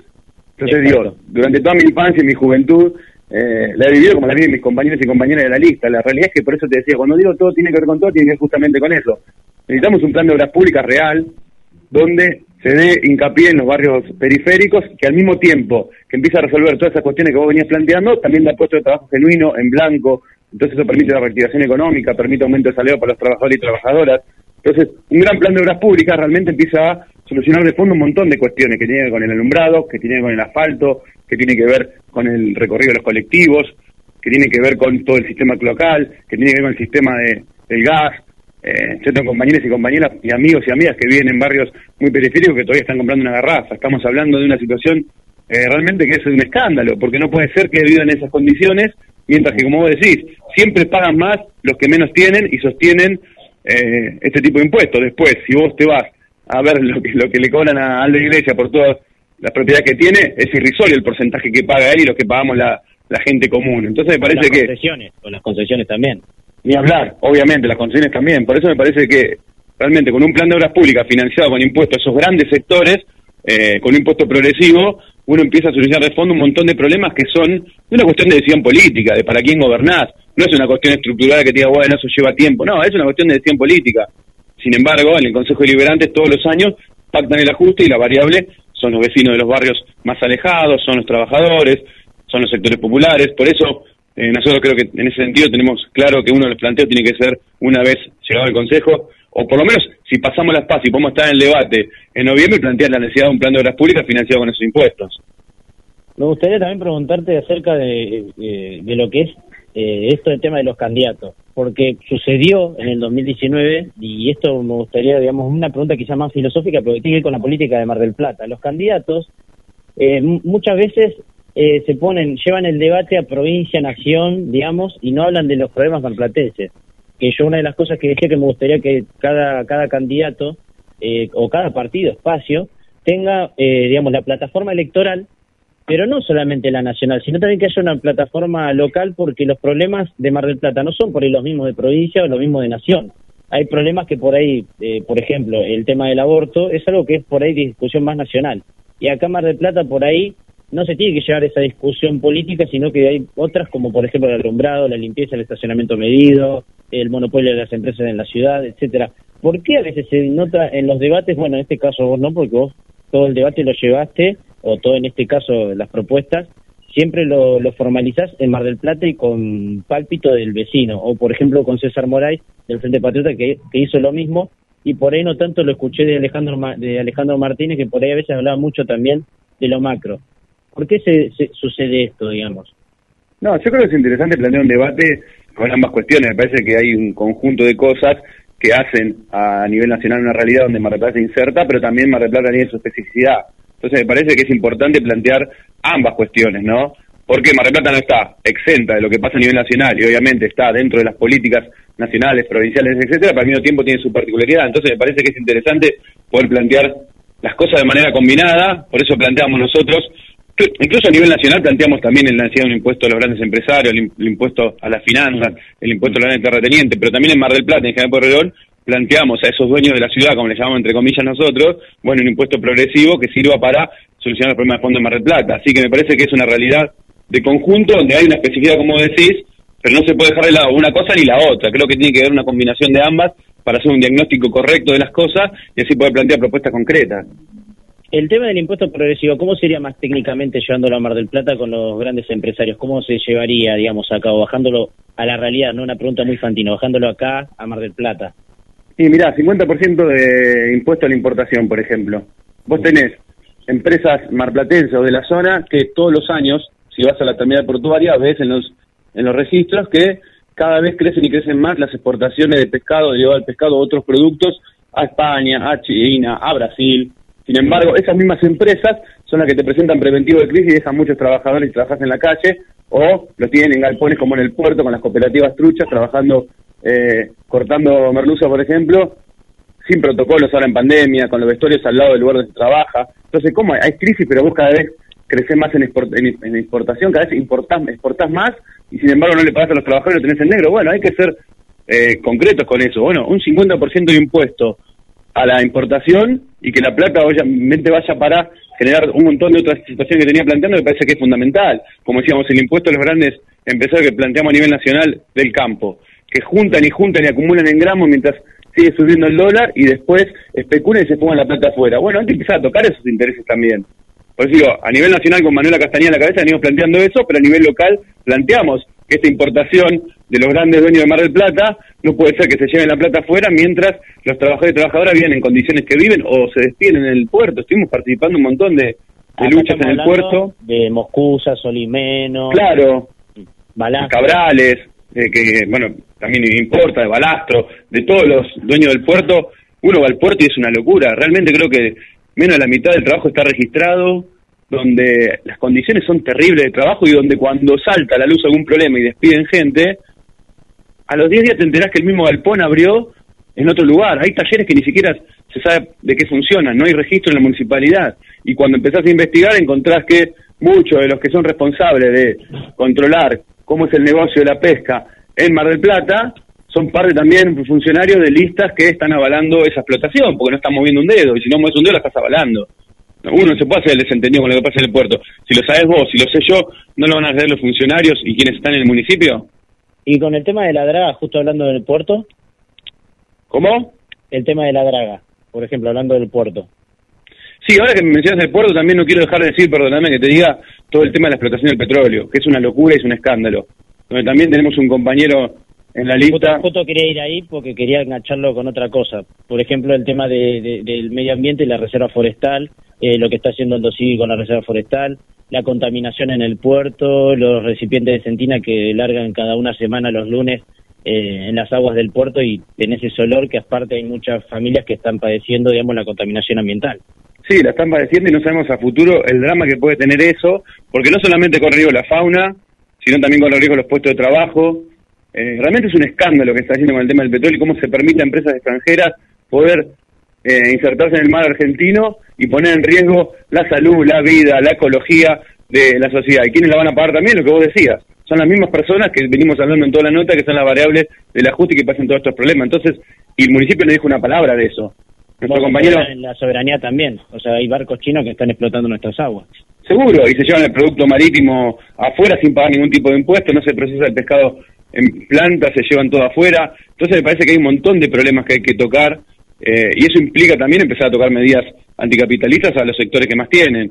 Eh, me parece que es fundamental que esos temas estén en la campaña, que se hablen, por eso nosotros también decimos que queremos pasar las pasos para que todos estos temas que vos mencionás y que vos nombrás también estén en el debate allí en noviembre, aquí en la eh, General Corredor, que se discuta este tema, que se discuta la fumigación cerca de los colegios con los agrotóxicos en el cordón frito hortícola, que se discuta también todo el problema del medio ambiente, todo el problema de la ecología, que además es un tema que está en la boca de todos los jóvenes, de todos los pibes y las pibas, cuando hablan todo el tiempo te preguntan sobre esas cuestiones porque realmente empiezan a ver que este sistema capitalista también trae aparejado un montón de problemas que tiene que ver con la contamina- contaminación ambiental, porque se prioriza la ganancia por sobre el desarrollo sustentable. Entonces me parece que todas esas cuestiones es importante que estén planteadas, estén en el debate, que se hable, que se diga, que se planteen alternativas, que se planteen diferentes modelos de desarrollo económico que tengan en cuenta el impacto ambiental, cosa que hoy en este sistema capitalista lo que importa es la ganancia de las grandes empresas, entonces no importa cómo la llevan adelante y no se toma en cuenta, ni se les exige en ningún momento que tengan en cuenta el tipo de impacto que genera en el medio ambiente.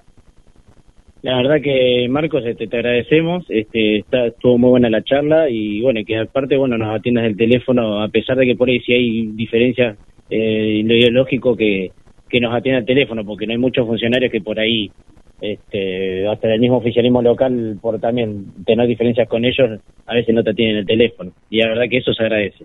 No, les agradezco a ustedes por tenernos en cuenta. Aparte, también agradezco las preguntas porque es interesante que estos temas se debatan, el tema de la unidad de la izquierda, el tema de la ecología, el tema del trabajo precario, el tema de los barrios. Entonces me parece que es importante también, está bueno, realmente agradezco las preguntas porque realmente es interesante plantear estos temas y que haya un espacio realmente durante todas las elecciones y la campaña para hablar de estos temas. Así que el agradecimiento es, es mutuo. Ah, y otra cosa, última pregunta que siempre la, la hace Brandon, pero esta vez me la estoy adjudicando yo, que es, eh, ¿te animarías a un debate con el resto de los concejales que son candidatos? Sí, ningún problema. De hecho, en el 2019 nos invitaron a Jesús Obrero. Bueno, ahora estamos en pandemia, hay que ver cómo se da el debate en cuanto a la disposición física, pero creo que fui yo y fue Bonifati nada más. El resto de los candidatos se ausentó y muchos no avisaron. Algunos avisaron, otros no avisaron y dejaron a los chicos y las chicas eh, colgados ahí en el colegio esperándolo. Yo estoy abierto al debate con quien sea porque me parece que es importante que se debatan propuestas, que se debatan ideas y se debatan salidas a esta crisis que vivimos.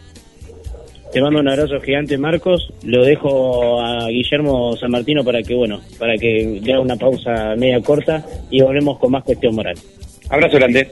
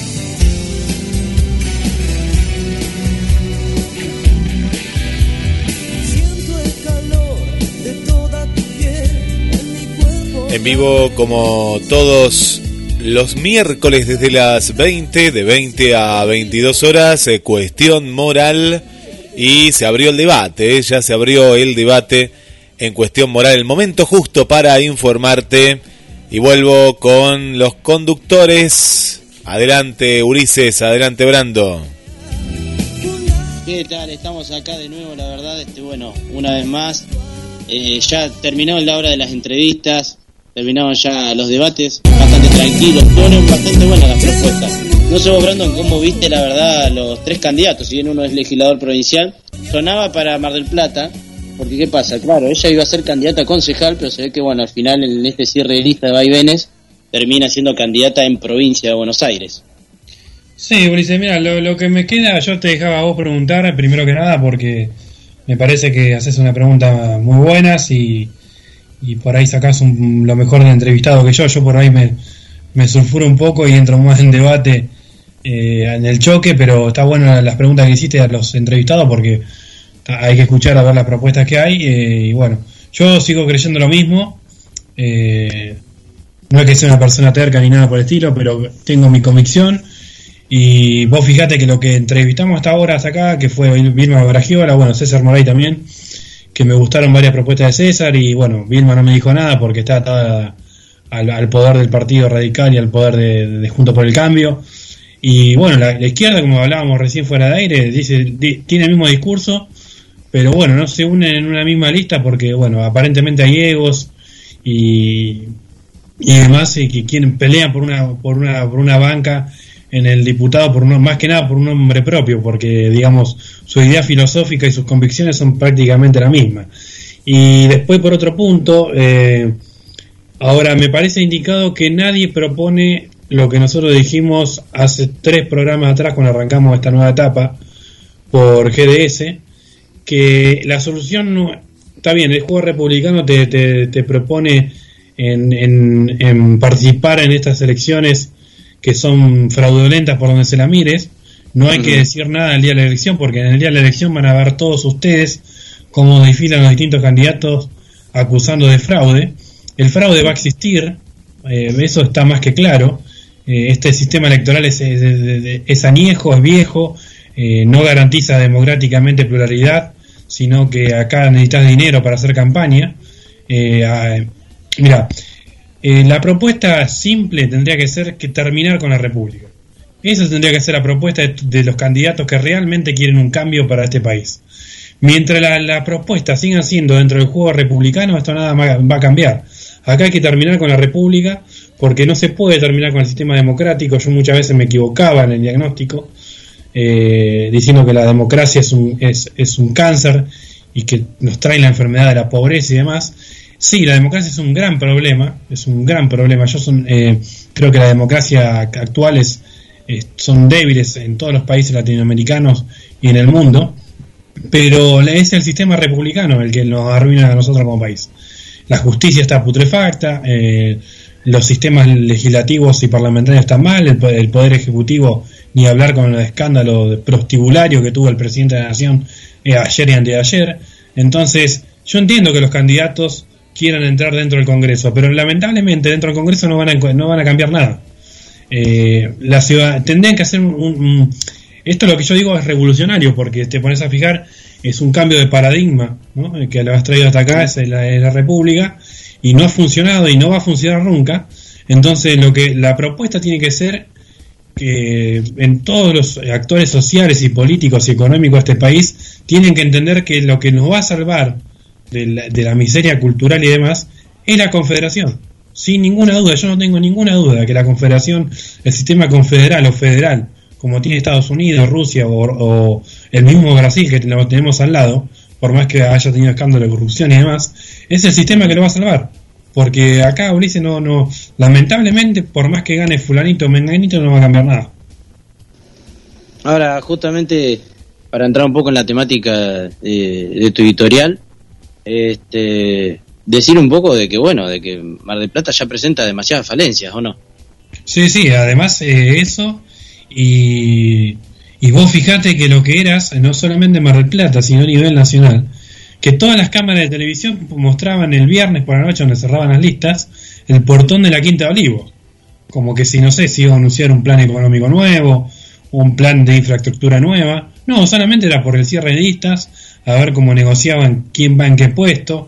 Eh, y la verdad que, que, que nada, Mar del Plata eh, tiene un montón de falencias, como dijiste vos, Ulises, lo dijeron los, los futuros, los, los, los candidatos y los futuros por ahí concejales o senadores, pero acá la, la, la, la problemática prolifera por todos lados. Hoy me decía mi madre el tema de Camet. Bueno, el tema de Camet, del parque Camet, también, y, nadie dice nada, nadie hace nada, ningún proyecto quiere hacer, na- nadie presenta un proyecto.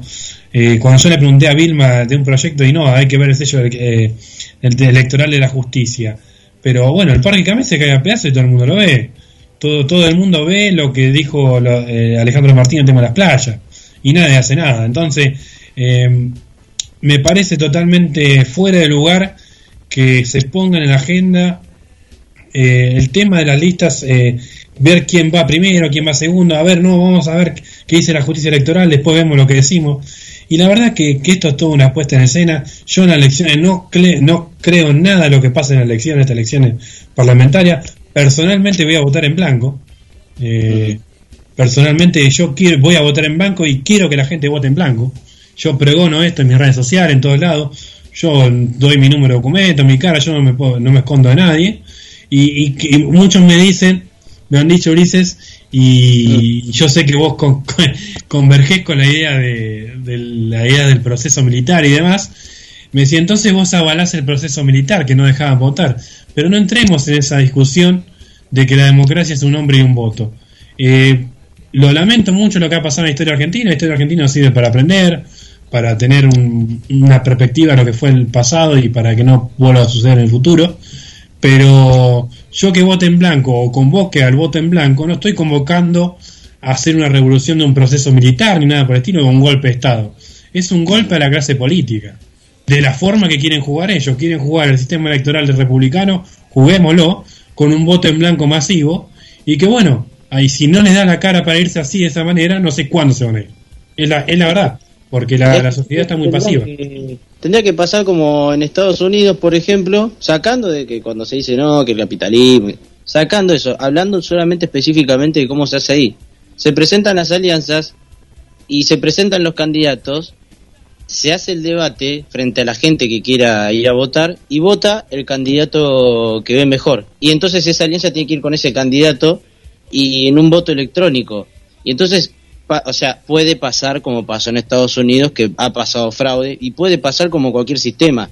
Pero es mucho más factible que la boleta de papel, la gente cuidando la boleta de papel, y entonces es el que tiene más guita para, con- para tener más fiscales, es el que mejor voto va a tener porque le va a poder robar votos al otro, y entonces esto es quién tiene más plata y quién tiene menos plata. Y además, eso de que, como, como decía la izquierda, que está mal, eh, eso de que en cuatro paredes a ver quién más va, boba y yo, a ver quién, quién, y que solamente el que tiene el poder del sellito de apoderado es el que, el que decide quién es el que va y quién no, y terminan quedando afuera nuevas caras. Podemos converger o no con Marco Pascuán, pero Marco Pascuán para mí me parece el mejor candidato de la izquierda que puede haber.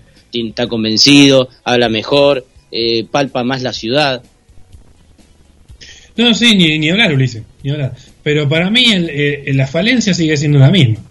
Eh, nosotros que somos personas a pie y, y vos sos un periodista, estás estudiando, un posgrado, yo estoy en cuarto año casi de sociología, la Universidad Nacional de Mar del Plata, podemos eh, establecer un, un diagnóstico eh, claro de la falencia que hay en la sociedad argentina o, de la economía o de la política, pero cuando no se dan cambios estructurales de fondo, eh, yo la verdad no- no- yo entiendo el, el juego de, de, de- de las elecciones, entiendo el juego electoral, la rosca y demás, pero creo que ya ha llegado un límite, ya, ya ha llegado un límite tan obsceno, tan, tan, tan abusivo hacia la sociedad argentina. Por ejemplo, el caso Maya. El caso Maya que estuvo en las primeras planas de la, televisión argentina durante una semana, que fue la nena esta que desapareció y que vivía en una, en una, en una carpa eh, en la ciudad de Buenos Aires, la ciudad más rica del país. Eh, todo el mundo hablaba de Maya, todo el mundo hablaba por qué sucede eso, acordándose en ese momento cuando la pobreza estructural no, es- no nació de un día para el otro, nació hace 35 años de democracia. Entonces, eh, y hoy ya no se habla más de Maya. ¿Cuántas Mayas hay en la República Argentina hoy? Millones. Y seguramente eh, la están pasando mal ahora como la pasamos mal nosotros, que por ahí la semana que viene no tenemos para comprar una garrafa de 10 kilos. Entonces, eh, la discusión pasa por ahí. Saber que cada índice de pobreza tiene una cara, un nombre y un apellido. Entonces, eh, es complicado, es complicado cuando hacemos los diagnósticos, pero detrás de cada eso hay una persona. Y, para solucionar el problema de esa, de esa persona, que es la política, o sea, si, si no creemos que la política va a traer solución, los consideraríamos anarquistas, digamos, pero yo creo que la política es la solución. Ahora, esta política no es la solución. La política republicana no es la solución. Y, y vos fíjate lo que está pasando ahora, Ulises, y lo, lo meto en discusión también con el tema de Chano. Ahora todo el mundo está hablando de Chano. Todo el mundo está hablando de Chano. Pero se esconden detrás de, de- Chano y lo utilizan como, como cortina de humo los problemas estructurales de la Argentina. Porque como dijo la mamá de Chano, lo dijo afuera del hospital hoy, por favor déjenme, déjenme en paz. Pero todos esos medios que estaban afuera de la clínica hostigando a la familia y a la mamá de Chano, que tuvo un episodio que lo podemos llegar a discutir por muchos temas, pero es una cosa que no, no me quiero meter, pero vos fíjate que todos esos medios que estaban ahí, esos mandados por el gobierno. Yo no tengo Mm. ninguna duda que esos, que esos periodistas que están ahí reciben la pauta oficial del gobierno, como está claramente puesta, en- está, es de público conocimiento que Clarín recibe la pauta más honorosa de todas. Y bueno, es el gobierno que manda a, los operadores que son los periodistas de turno de los distintos medios de comunicación, y para tapar la realidad. Ahora, la pueden tapar brevemente como hicieron con el caso de Maya, que la utilizaron políticamente durante una semana. Ahora, después de una semana cuando Charles no se hable más de Chano, ¿tu realidad va a cambiar? ¿La mía o la tuya, Ulises? ¿O la de la audiencia? No va a cambiar. O sea, O con los eh, Juegos Olímpicos. Ahora, ahora te de Juegos Olímpicos y te, y te olvidas de lo que están de, lo- de los candidatos. O sea, yo todavía no escuché, no sé no sé qué hizo Manes para poder ser candidato del radicalismo en Juntos. Yo no sé qué hizo Santilli para poder ser candidato en Juntos. No sé qué hizo, eh, por ejemplo, en el en el Frente de Todos para ser candidata. eh, o sea, todo lo que es el espectro del Frente de Todos, ya sea Santoro, qué es lo que no, no sabemos qué hizo cada persona para llegar a donde está para ser candidato. No sabemos No, cual. en Mar del Plata lo mismo. En Mar del Plata pa- parece mentira. Eh, Fernando Muro candidato, o sea, secretario de Desarrollo Productivo e Innovación. ¿Qué hizo por Mar del Plata para ser candidato? Eh, ¿Qué hizo Montenegro para ser candidato en su momento y para llegar a ser intendente de Mar del Plata? Ya es obsceno eh, cómo, cómo también los medios este, buscan también la manera, o sea, le digo a la gente misma, metas en los medios este, oficialistas del marplatense, de la capital, etcétera, y van a ver que hoy en día, este, no sé, aparece Montenegro, aparece Muro al lado, y se callan de los problemas que hay en Mar del Plata. Mar del Plata hay nutrición, los hospitales son un asco. Eh, Mar del Plata, como decíamos recién, más de la mitad de la población no tiene asfalto, no tiene asfalto, no tiene luz, no tiene, o sea, no tiene alumbrado. O sea, y como decía Alejandro Martínez, anda a buscar un concejal para poder hablar este, con ese concejal. Tenés que básicamente, no sé, eh, sos el que lo votó para que esté ahí y para vos ir a ver al que te tiene que prestar el servicio político, tenés que básicamente, no sé, meterte en una selva para poder siquiera tener la oportunidad de hablar con el secretario del concejal para poder reclamarle algo. No, no, sí, es, es lamentable que exista todo este tema, este tema burocrático para escuchar, para que escuchen a los vecinos. Y, y la verdad, es- espero que la gente, como decía vos, del tema de Manes, que sacó a la luz ahora, quiere entrar un poco en la, en la, en la confrontación dentro del mismo, la misma interna, diciendo que Santilli va a sacar la plata a los porteños para financiar su, la campaña a la campaña en la provincia de Buenos Aires. Y la verdad que tiene razón. En ese sentido tiene razón eh, Manes es- diciendo que, bueno, que van a hacer como hicieron siempre los macristas, eh, quieren competir en provincia de Buenos Aires cuando son de Ciudad de Buenos Aires. Yo le quiero decir algo a la gente y quiero que esto que quede, quede bien en claro y que si quieren quede, quede grabado. Yo no tengo ningún inconveniente de nada. Cuando escuchen que es un candidato que es radical, porteño, tengan mucho cuidado. Tengan mucho cuidado. Y si viene el PRO, menos. Tengan mucho cuidado cuando son porteños y radicales. Ya tuvimos mala experiencia con el de la Rúa, con, con Alfonsín, tuvimos mala experiencia con Macri. Bueno, con Menem también, pero bueno, me- Menem es un tema aparte. Y tuvimos mala experiencia ahora con Alberto Fernández. Cuando las personas son de allá de, la- de Porteño, Porteñolandia, sin, sin discriminar ni nada, ¿eh? pero hay que tener mucho cuidado, porque allá es donde se teja el, se teja el poder real, donde actúa y opera la DAIA continuamente, donde Ujú. opera la Embajada de los Estados Unidos, donde opera la Embajada de, de Gran Bretaña.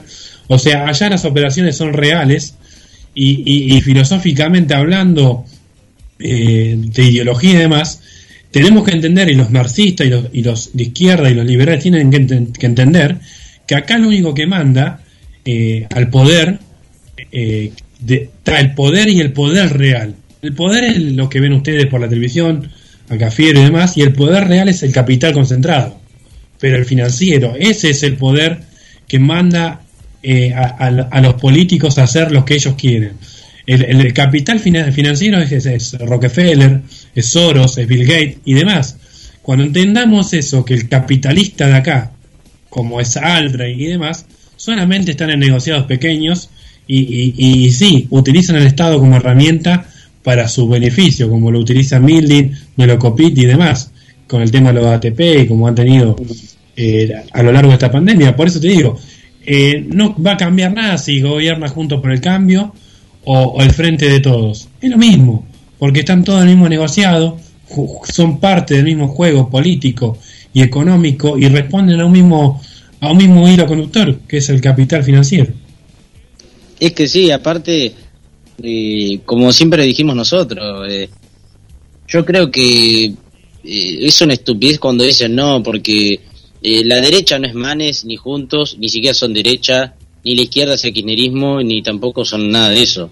Eh, cuando la gente dice no, pero ya no existe la derecha, existen, pero no hay que concentrar los votos en, en- esas coaliciones, ni tampoco cuando quieren hacerse aparecer como tercera fuerza los Randazzo, eh, en su momento los Labaña.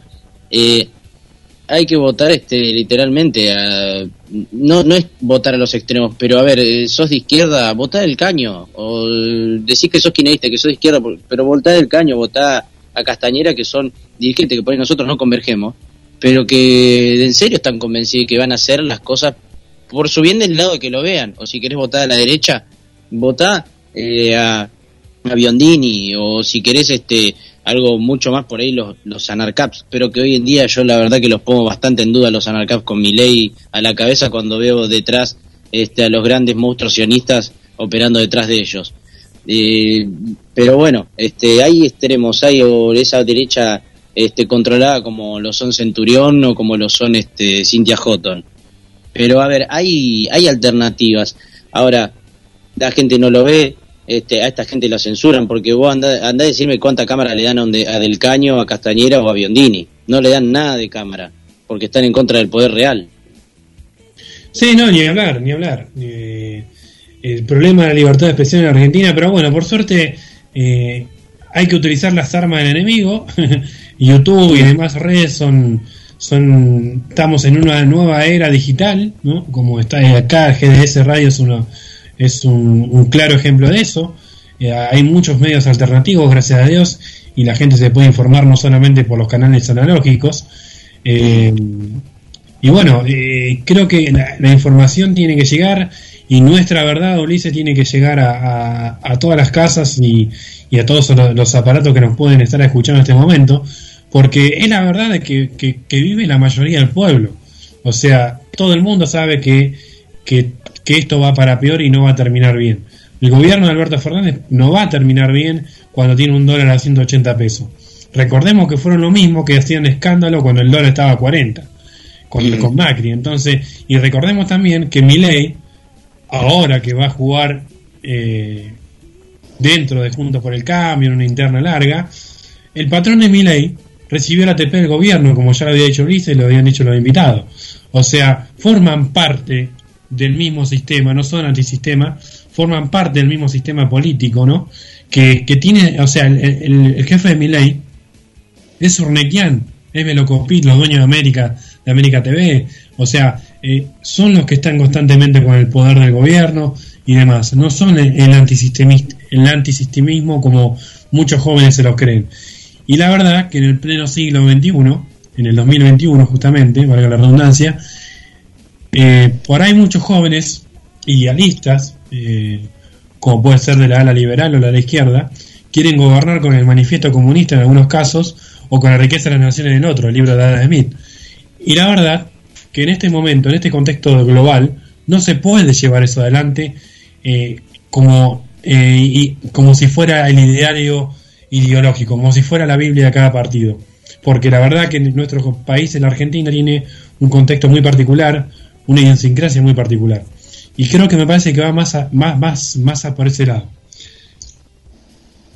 Yo creo que la verdad que este, estas elecciones son un eje, son un eje de lo que puede llegar a suceder en el 2000, en el 2023 y considero que bueno, que ya tenés momento de despertar, así como Brandon llama al voto en blanco, así como como también se llama que en serio se voten alternativas, porque la verdad que la única manera que se puede y que creo que lo único bueno que se puede sacar de la pandemia es que sacó a la luz que esto es patriotas contra globalistas y nada más. No, sin, sin ninguna duda, Boris. Sin ninguna duda, sí, y creo que, va por ese lado. Y, y, bueno, esperemos que la gente en algún momento, el pueblo argentino está dormido, eh, literalmente dormido, y espero que en algún momento eh, se levante, porque la realidad nos va a golpear la puerta a todos. Como hoy nos golpea la puerta a nosotros, que no la pasamos para nada bien, por ahí a aquellas personas que están acomodadas un poquito mejor económicamente, en cualquier momento le va a tocar la puerta a ellos. porque este sistema va por todo. El sistema actual va por todo. La FIP, el sistema republicano, va por todo, va por tus ahorros, va por tu empresa de tantos años, va por todo, porque acá la realidad, si vos querés progresar en este país, tenés que ser demócrata, primer punto. Segundo, tenés que ser republicano. Y tercero, tenés que ser corrupto, cosa que nosotros nunca vamos a hacer. Entonces, eh, eh, necesitamos que, que- que la Argentina cambie para que la gente de bien, la gente honesta, de trabajo, eh, pueda salir adelante. Esa clase esa clase media que, que está desapareciendo. Claro, como decía el general Perón, el único hombre es aquel que trabaja. Exactamente, exactamente. La verdad que bueno, Brando, hoy fue un día increíblemente lleno de entrevistas, un día repleto de candidatos y vamos a estar así hasta que podamos entrevistar a los que yo no pensé que iban a ser tantos, 21 candidatos, 21 candidatos a concejal. Sí, sí, bastantes. Quería ver, eh, Ulises, estamos medio justo de tiempo, pero me gustaría escuchar un, un fragmento que tengo acá de una entrevista a Facundo Cabral. Le vamos a pedir un poco más de tiempo a Guillermo. eh, que fue en el año 2001. Y me parece muy, muy interesante lo que dice Facundo Cabral en una entrevista en el año 2001. ¿La escuchamos un poquito? Dale, dale.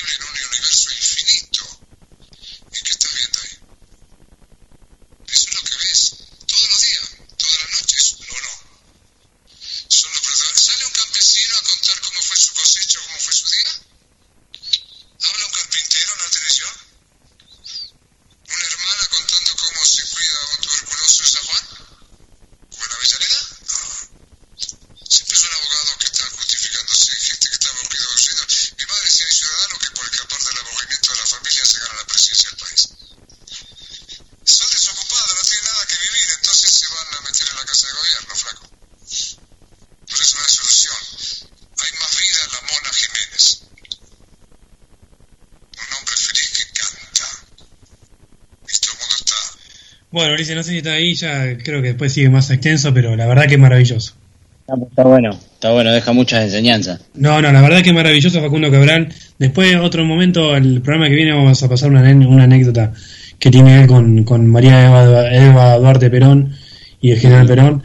Pero es extraordinario porque dice la verdad, dice la verdad lo que estamos diciendo nosotros. Yo, yo lo escuché esto hoy y, y me lo planteaba, digo, esto es lo que nosotros decimos, venimos diciendo hace mucho tiempo, que la televisión es un, es- son, son sicarios de la información, son, son tipos que siembran el terror, son terroristas de Estado, literalmente, muchos periodistas en Argentina, y lo que habla sobre la sexualidad de la mujer es impresionante, porque esto lo dice en el año 2001, y, y actualmente pasa eso, ¿no? Tanto consumo, tanta visibilidad de, de mujeres como es en el programa de Tinelli que pasan mujeres desnudas continuamente.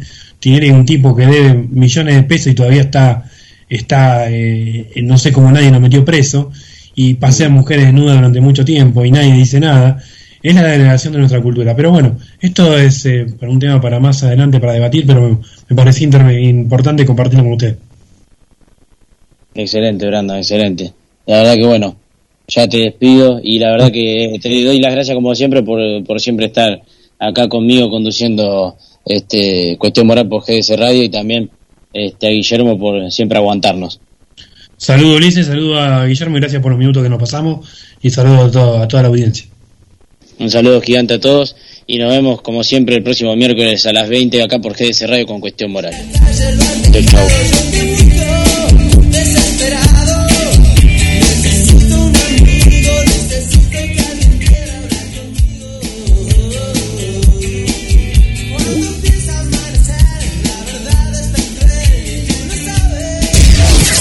Descubres que tu día tiene todo eso que necesitas. Entonces, quédate. En esta estación, olvídate de todo menos de la música.